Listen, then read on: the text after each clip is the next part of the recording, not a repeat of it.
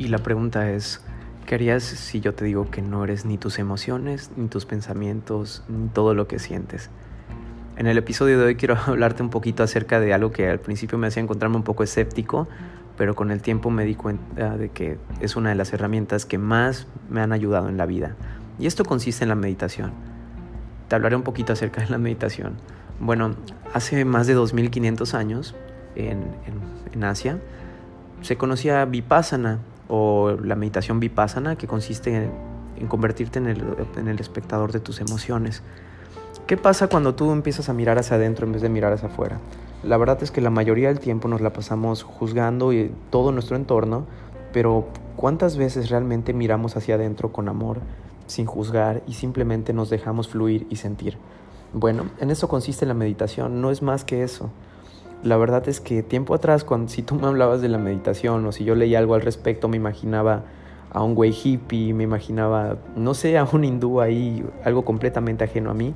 Pero la verdad es que la meditación es algo que absolutamente todas las personas pueden hacer y sobre todo que pueden practicar porque como todo, también requiere de irse perfeccionando con el paso del tiempo.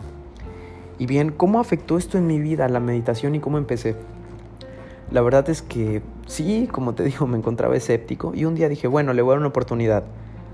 Cuando comenzaba a meditar recuerdo que siempre me ponía como que nervioso, como que me desesperaba, como que no veía el tiempo para que acabe. Pero algo me di cuenta con el paso del tiempo, conforme yo iba practicando esto, me volví una persona más resiliente, me volví una persona con más control sobre mis emociones. ¿Y esto a qué se debe? La verdad es que tú no eres tus emociones ni tus pensamientos nos han enseñado que esas son cosas que nos definen y no nos han, no nos han enseñado a verlas como las cosas que son. Imagina que vas en, un auto, en tu auto y de, de la nada te prende un símbolo de que algo no está bien y te dice que tú tienes que reparar algo. Entonces, si yo simplemente borro ese símbolo, el problema va a seguir. Lo mismo sucede con las emociones y te lo digo por experiencia. La verdad es que están ahí por algo, están ahí para enseñarnos, para decirnos algo que nosotros debemos cambiar o mejorar en nuestra vida para que podamos ser personas más plenas. Por ejemplo, una persona que no se expresa, que siempre se está reprimiendo sus pensamientos, sus emociones y todo, empieza a generar ansiedad. Y si viene alguien y le dices que tú padeces ansiedad, la persona se lo va a creer y va a pensar que él es eso, cuando en realidad tú eres mucho más que una emoción o que un pensamiento. ¿Cómo te puede ayudar la meditación en el hecho de mirarte a ti mismo con ojos de amor sin juzgar? Porque en eso consiste. Cuando tú pasas a, ser observador de tus emociones, no sientes y te das cuenta de que los pensamientos simplemente están ahí para ayudarte y para decirte algo. No necesitas ser ni un gurú ni una persona sumamente avanzada espiritualmente para poder lograr una meditación. La verdad es que todos podemos hacerlo y mirar hacia adentro es hermoso porque aprendes a amarte, es un camino hacia el autoconocimiento. Tú aprendes a amarte, a aceptarte como eres y te das cuenta de que tú no eres el problema.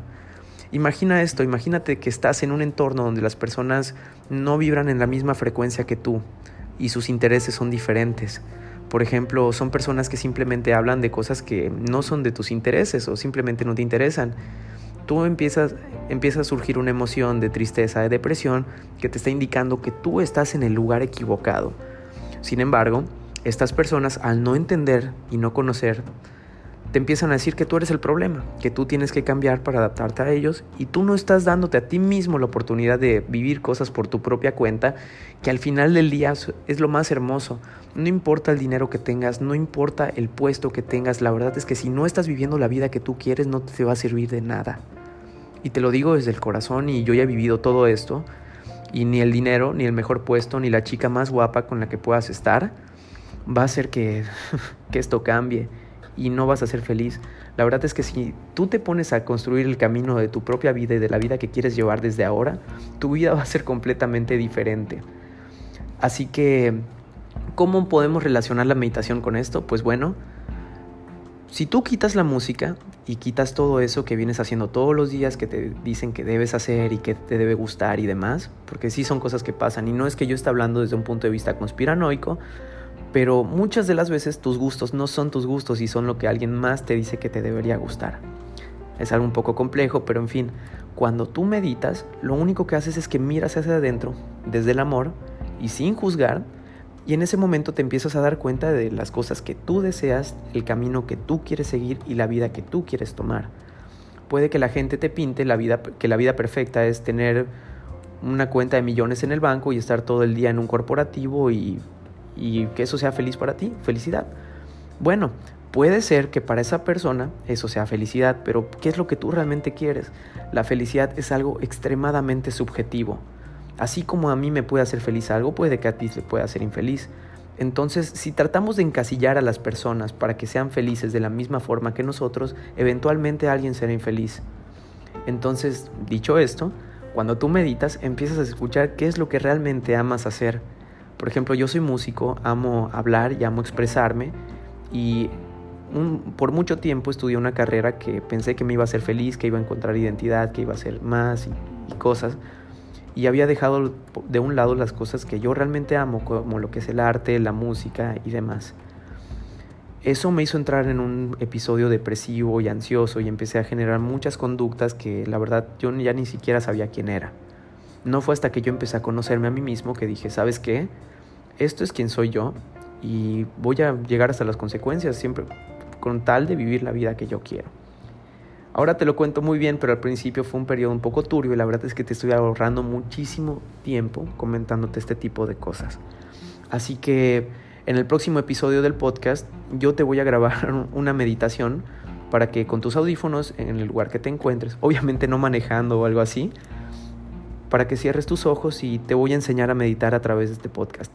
Así que espero que te encuentres súper bien, te mando un enorme abrazo y muchísima fuerza, luz, bendiciones para ti, tus seres queridos y estoy contigo durante esta cuarentena y el tiempo que pueda. Así que estamos en contacto y es un gusto. Te agradezco muchísimo por brindarme tu tiempo para escucharme.